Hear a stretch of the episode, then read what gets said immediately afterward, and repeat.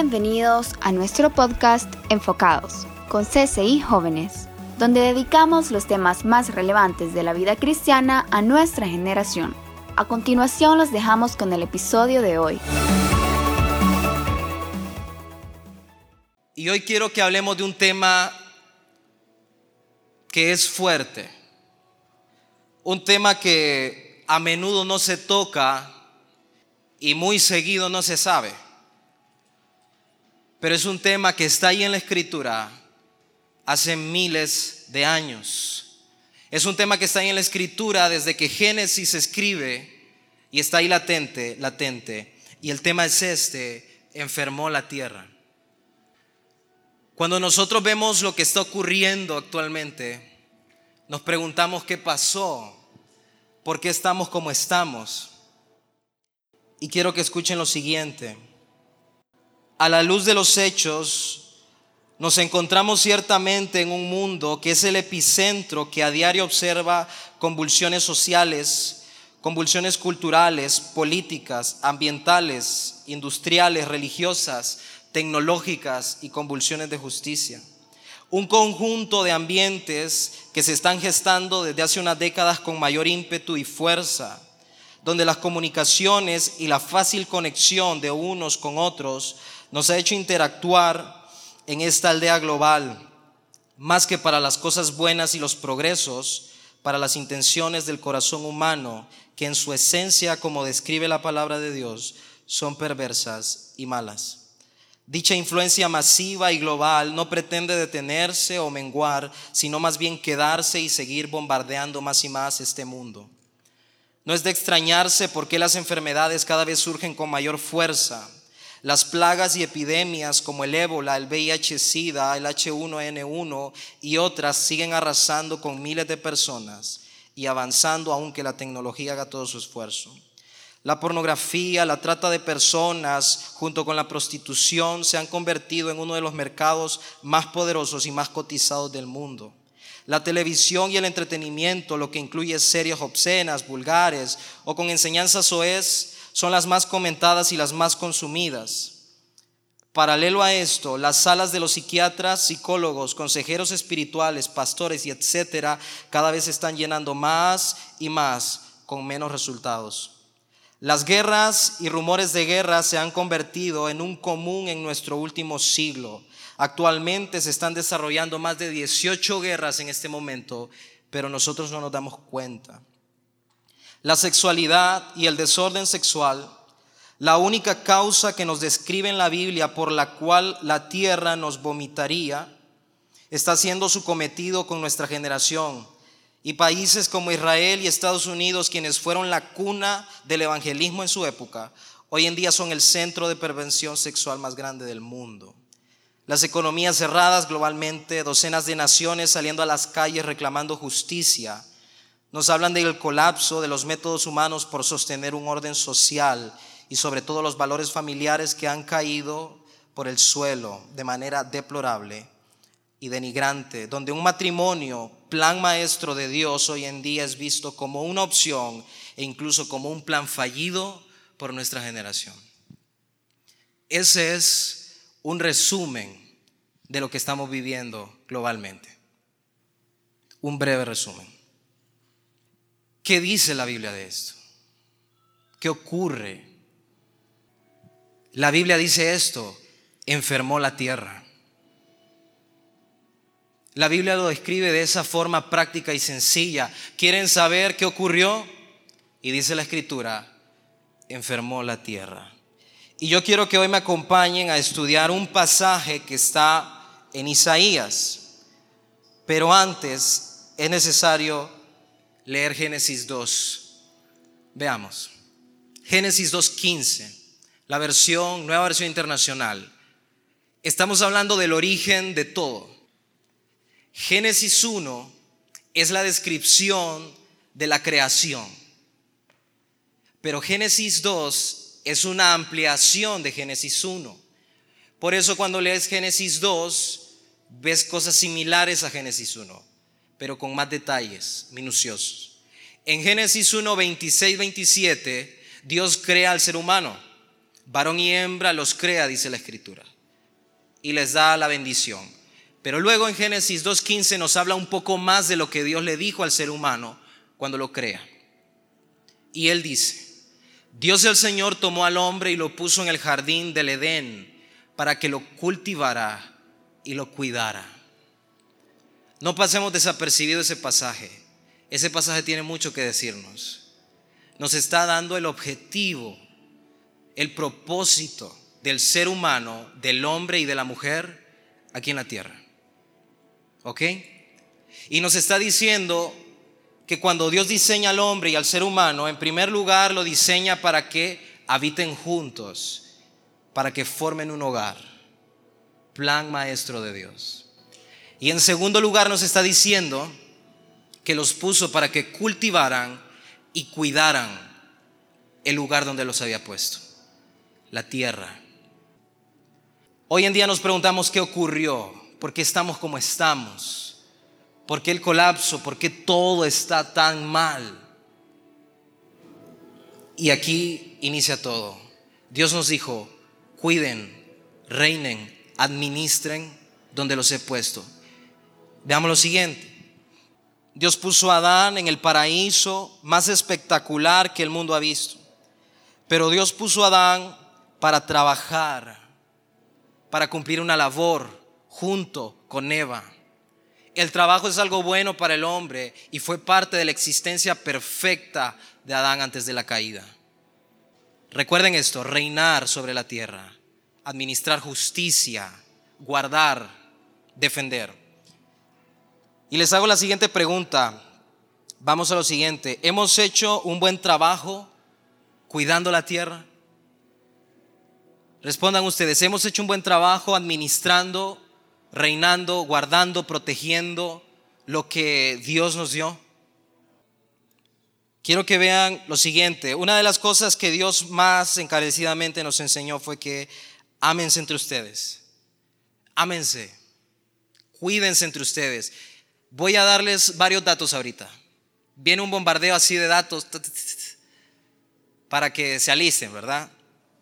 De algunas cosas. Vean lo siguiente. Las conquistas mongolas sucedieron durante todo el siglo XIII, dando como resultado el vasto imperio mongol. Nosotros podemos leer de eso, tal vez a ustedes les tocó exponer sobre esto o algo. El resultado de todas estas guerras mongolas fue de 80 millones de personas muertas en aquel siglo. Esta solo fue una guerra que se dio en aquella, en aquella región. Vean lo siguiente. Primera y Segunda Guerra Mundial. Todos hemos escuchado sobre ella. Conflicto donde fueron movilizados más de 170 millones de militares, lo que la convierte, las convierte en las guerras más masivas que hasta la época se han encontrado.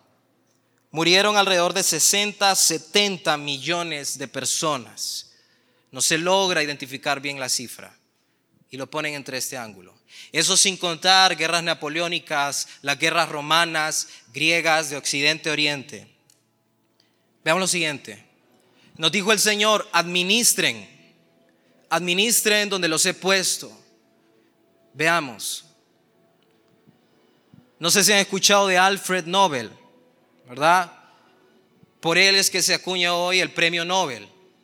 Pues este hombre, tratando de encontrar métodos para que la gente no muriera tan fácilmente, en maquinaria, en excavaciones, inventó la dinamita. Sin darse cuenta, dice él, que lo que estaba creando era un monstruo. Luego por eso le pusieron el premio Nobel de Alfred. Cuando él se dio cuenta que lo llamaron el mercader de la muerte por los millones de personas que comenzaron a morir por la dinamita, entonces él cambió el nombre de este premio a los premios de la paz, los premios Nobel de la paz. ¿Han escuchado? Sí, ¿verdad? Todavía se siguen celebrando. Vean el siguiente caso. Julius Robert Oppenheimer. Este fue un profesor de física en la Universidad de California, quien se dedicó a desarrollar la bomba atómica. Se codeaba con Einstein y, y con todos estos hombres. Y él dijo lo siguiente, cuando la creamos nos dimos cuenta que el mundo no volvería a ser el mismo.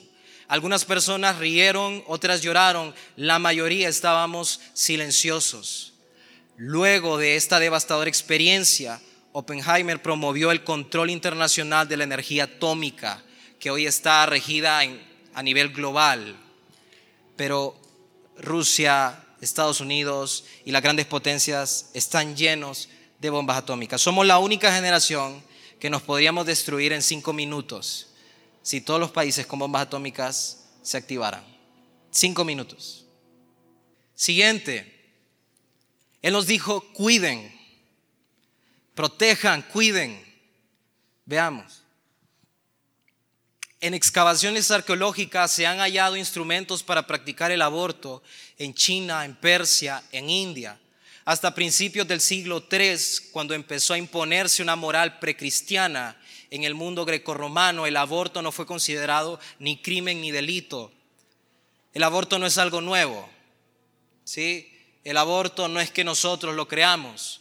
Desde siglos y siglos atrás el aborto se está ejecutando. Veamos lo siguiente. 56 millones de abortos inducidos tuvieron lugar cada año durante 2010 al 2014. En cuatro años logramos simular una de las guerras más potentes del mundo con los abortos inducidos. Durante el periodo del 2010 al 2014 se estima que 99 millones de embarazos no planeados ocurrieron cada año en el mundo. De estos, más de la mitad, el 56%, terminaron en aborto. 99 millones de embarazos no deseados cada año durante cuatro años. O sea, ¿eso cuánto hace? 99 por 4 casi 400 millones de embarazos no deseados. Yo quiero que entendas lo que eso significa. 99 millones de malas decisiones cada año. O 99 millones de pensamientos cerrados cada año. O 99 millones de poco razonamiento cada año. Cada año. Y esto supera todas las guerras de la historia. Entre los años 2000 2017, 33 países ampliaron las circunstancias bajo las cuales el aborto es permitido legalmente. Jugamos a ser Dios y a decir quién puede y quién no puede vivir. Veamos lo siguiente. Él nos dijo en Génesis 2.15, guarden la tierra. O sea, protéjanla de todo aquello que puede permearla y destruirla una de cada tres mujeres serán abusadas sexualmente en su vida. La mitad de las víctimas de trata de personas, o sea, la venta de personas, son menores de 18 años. 15 a 20% de las víctimas son niños. ¿Saben qué dijo Jesús de los niños? No los toquen. No los toquen. El mercado ilícito de la trata de personas se estima en 32 billones de dólares. Honduras cambiaría mucho con esa cantidad. Vean lo siguiente. Se calcula solo en España ejercen la prostitución un número cercano a las 350 mil mujeres, de las cuales el 80% son extranjeras en situaciones migratorias irregulares, o sea, llevadas ahí forzadamente, obligadas a vivir de esta forma. En el mundo, alrededor de 15 millones de niñas y jóvenes de entre 15 a 19 años son obligadas a cometer actos sexuales contra su voluntad, de acuerdo con un informe de UNICEF, de las fuentes más fieles que podemos tener de la juventud. Y veamos lo siguiente. Él nos dijo en Génesis 2.15, señorear, reinar, administrar justicia. Eso significa. Veamos. Nos tocaba reinar sobre la fauna y las especies. Y el Señor nos dijo, cuídenlas y protéjanlas. Y solo menciono algunas porque ustedes conocerán más. El gorila de montaña, hoy en día solo quedan 600 ejemplares. Tigre de Amoy, 60 ejemplares esparcidos en el mundo. Siguiente. León africano, quedan solamente 20 mil ejemplares. Todos estos animales su principal depredador, adivinen cuál es. El hombre. Oso panda, actualmente existen 1.600 pandas viviendo en espacios naturales y 200 en cautiverio. Vean lo siguiente. Hablando de la naturaleza, se calcula que más del 90% de los incendios forestales son originados o son acciones humanas. Y la tala es uno de los principales factores para esto. Vean lo siguiente. Hablando del incendio en Australia, ¿cuántos han? Díganme que sí, por favor, que no solo son memes. Así el del 2000, dicen. El incendio que actualmente se está gestando en Australia, hasta el momento se han quemado aproximadamente 10 millones de hectáreas, lo que equivale a una superficie similar al tamaño de Hungría. Más de mil millones de animales muertos. Son un nuevo tipo de incendios, dicen los expertos, con un comportamiento extremo, muy complejo y distinto al que estábamos acostumbrados a ver. Por el momento se estima que ya se han vertido en la atmósfera 400 millones de toneladas de CO2, el equivalente a todo el carbono emitido por la actividad industrial del Reino Unido en un año. En lo que va del año, no tenemos ni un mes, en lo que va del año, la atmósfera ya tiene 400 millones de toneladas de este dióxido, lo que equivale a lo que el Reino Unido emitiría en un año. Sumado a la quema del año pasado de Brasil. ¿Saben lo que eso significa? Si este año hubieron sequías, dicen los especialistas que este año va a ser horrible. ¿Saben lo que dice Apocalipsis? Que en los últimos tiempos se le va a permitir al sol herir a la humanidad por la rebelión de ella. Vean lo siguiente.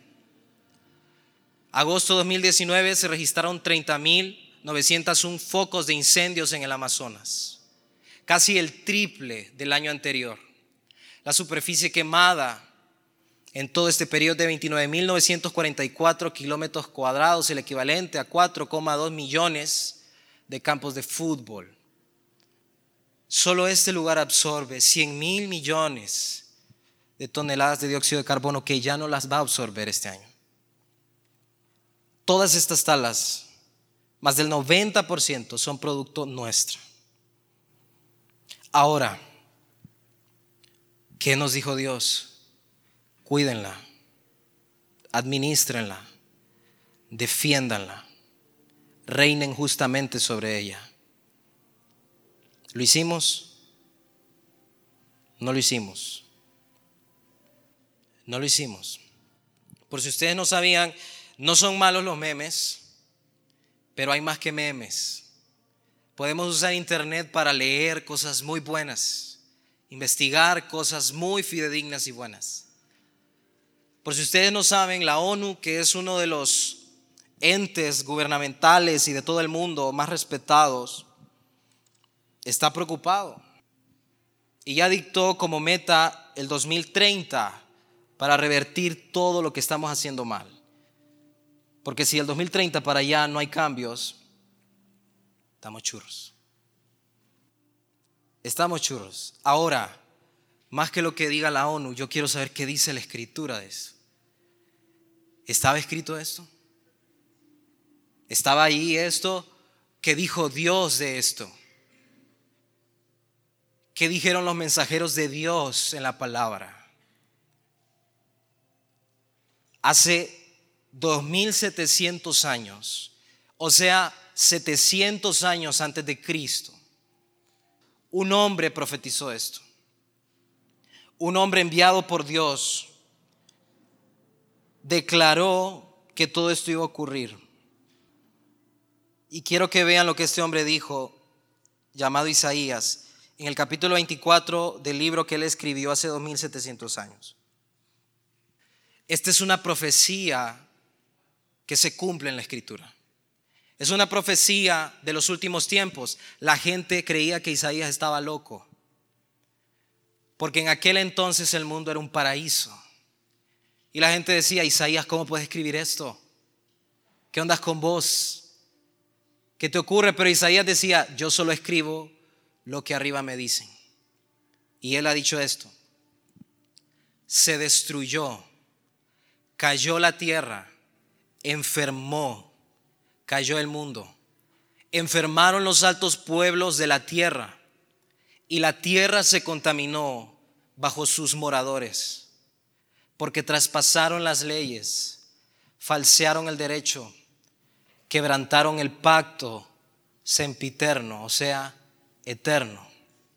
Por esta causa, la maldición consumió la tierra y sus moradores fueron asolados. Por esta causa fueron consumidos los habitantes de la tierra y disminuyeron los hombres.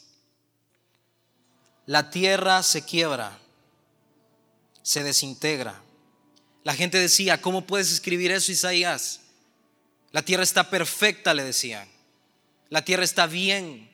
¿Saben cuántos temblores a esta fecha del año hemos tenido en el mundo? 23. Más de uno por día. Y la gente dice, no, pero es que toda la vida ha habido, sí, han habido terremotos, pero la gravedad y el nivel con que están ocurriendo, dicen los expertos, ¿qué le pasa al planeta? ¿Por qué tiembla tanto?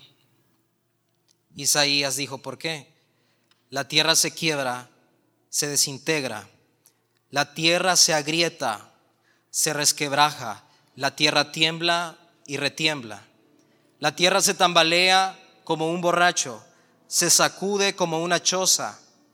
Tanto pesa sobre ella su rebelión que caerá para no volver a levantarse. Y en el 21 dice, en aquel día el Señor castigará a los poderes celestiales en el cielo y a los reyes terrenales en la tierra. Es tremendo, ¿verdad? Pero solo estamos tomando Isaías 24, estas porciones. Y yo quiero que ustedes me acompañen a estudiar Isaías 24 del capítulo 4 al 6 nada más. 4, 5 y 6. ¿Se animan? Y aunque no, ¿verdad? Tres cosas nada más que nos dicen estos pasajes que no podemos dejar pasar por alto. Lo primero, Isaías declaró que Dios le había transmitido esto. Escribe Isaías, le dijo, la tierra se contaminó. Dios es atemporal. Él no está en el tiempo, el tiempo está en Él. Y Dios declaró esa palabra fuera de tiempo profetizando lo que iba a ocurrir y lo que ya había ocurrido desde que el hombre le permitió al pecado entrar en el mundo. Y la tierra se contaminó bajo sus moradores. La tierra no se contaminó por ella misma. Nosotros la enfermamos. Vean lo que dice. El hombre ha contaminado la tierra con su pecado y su gran perversidad. Así que la tierra tiene que resistir parte del justo juicio de Dios. Esta visión parece relacionarse con el mismo periodo de que habló Jesús en Mateo 24. Describe el juicio de Dios sobre los habitantes de la tierra, sin importar distinción social, grupos de pensamiento, etcétera, etcétera, etcétera. Dios describió, la tierra estará contaminada por los habitantes que hay en ella por el pecado que dejaron entrar y la perversidad a la cual le abrieron paso. Y yo, dice Dios, juzgaré al ser humano, pero también tendré que juzgar a la tierra, porque ahí están ellos y ahí habitan ellos. Imagínense este escenario. Imagínense lo que hemos causado. Imagínense lo que hemos hecho. ¿Cuántos aquí tienen sueños a futuro? ¿Cuántos aquí desean casarse alguna vez? Los que tienen novia y novia levanten la mano porque les va a ir mal, les va a ir mal si no levantan. ¿Cuántos desean una familia? ¿Cuántos quieren realizarse profesionalmente? Ahí la mayoría. ¿Cuántos desean tener su casa, su apartamento en un futuro, su carro, viajar, verdad? Hagan los cálculos. Si ustedes tienen 20 a 25 años, ¿Cuántos años tendrán en el 2030? ¿Cuántos años tendrán en el 2035, 40? Van a estar pollones todavía. Van a estar en la flor de la juventud.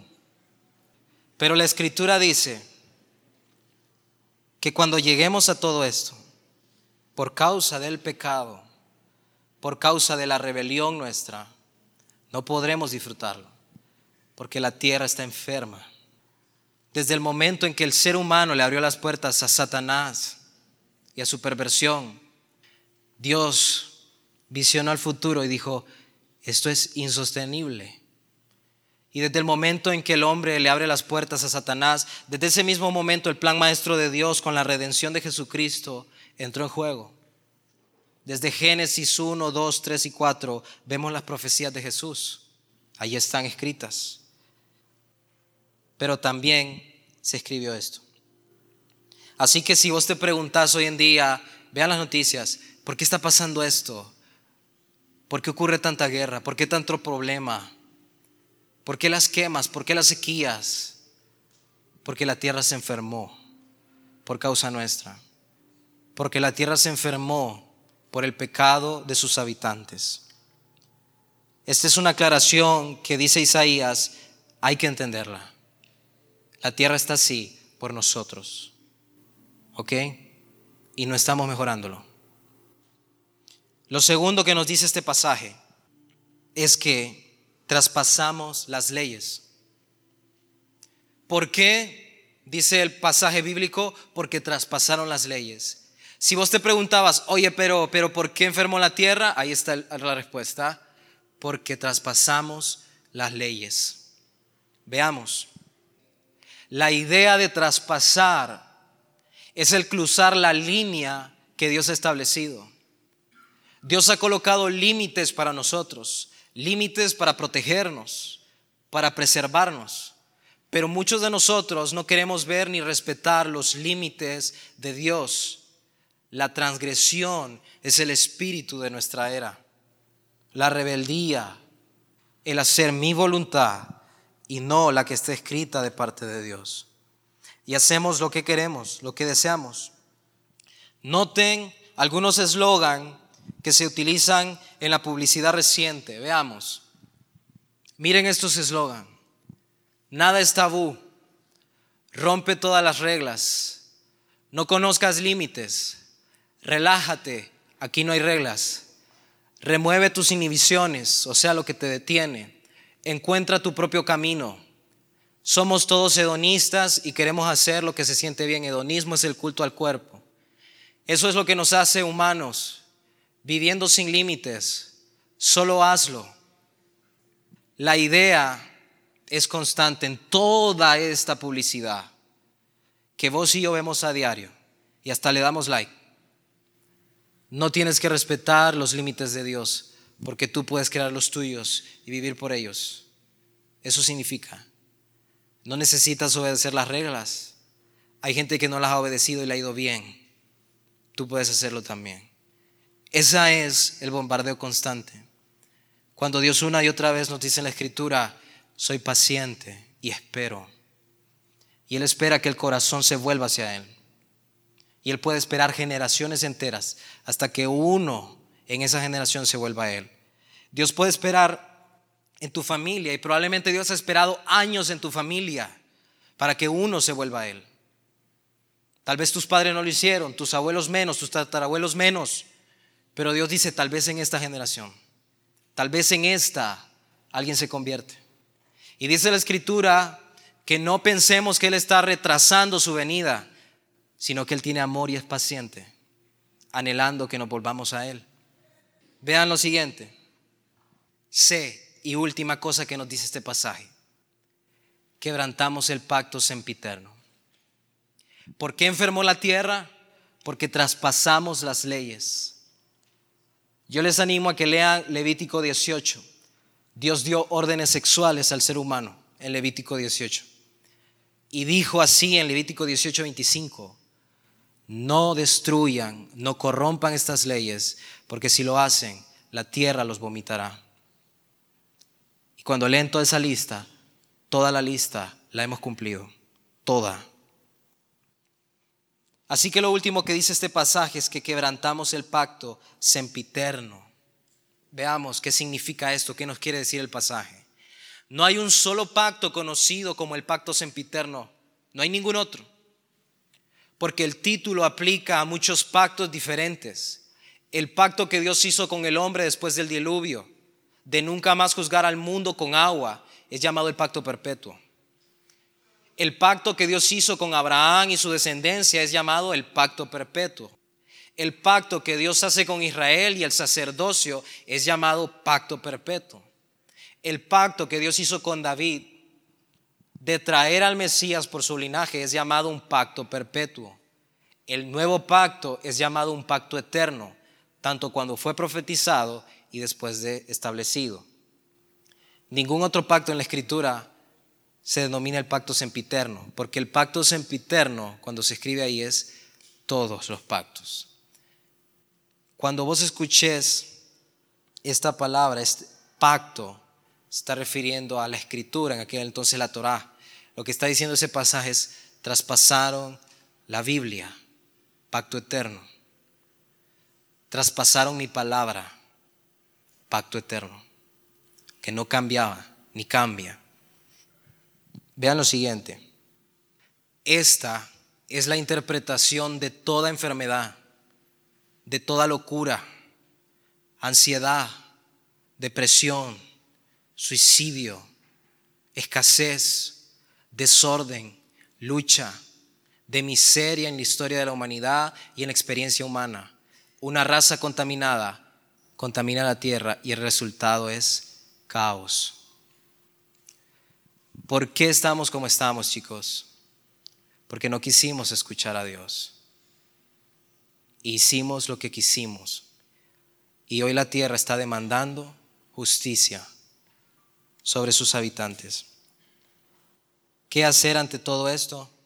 Dice la escritura, clamen y humíllense ante Dios, oren y pidan al Dios del cielo misericordia.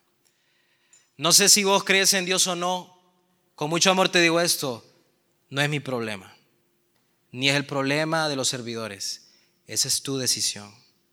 La escritura desde Génesis hasta acá, desde hace cuatro mil años, no se ha equivocado en sus profecías. Yo los animo a que investiguen. Cuando un chico dice, soy ateo, ¿y por qué soy ateo? ¿Por qué no creo en Dios? ¿Y por qué no crees en Dios? No sé.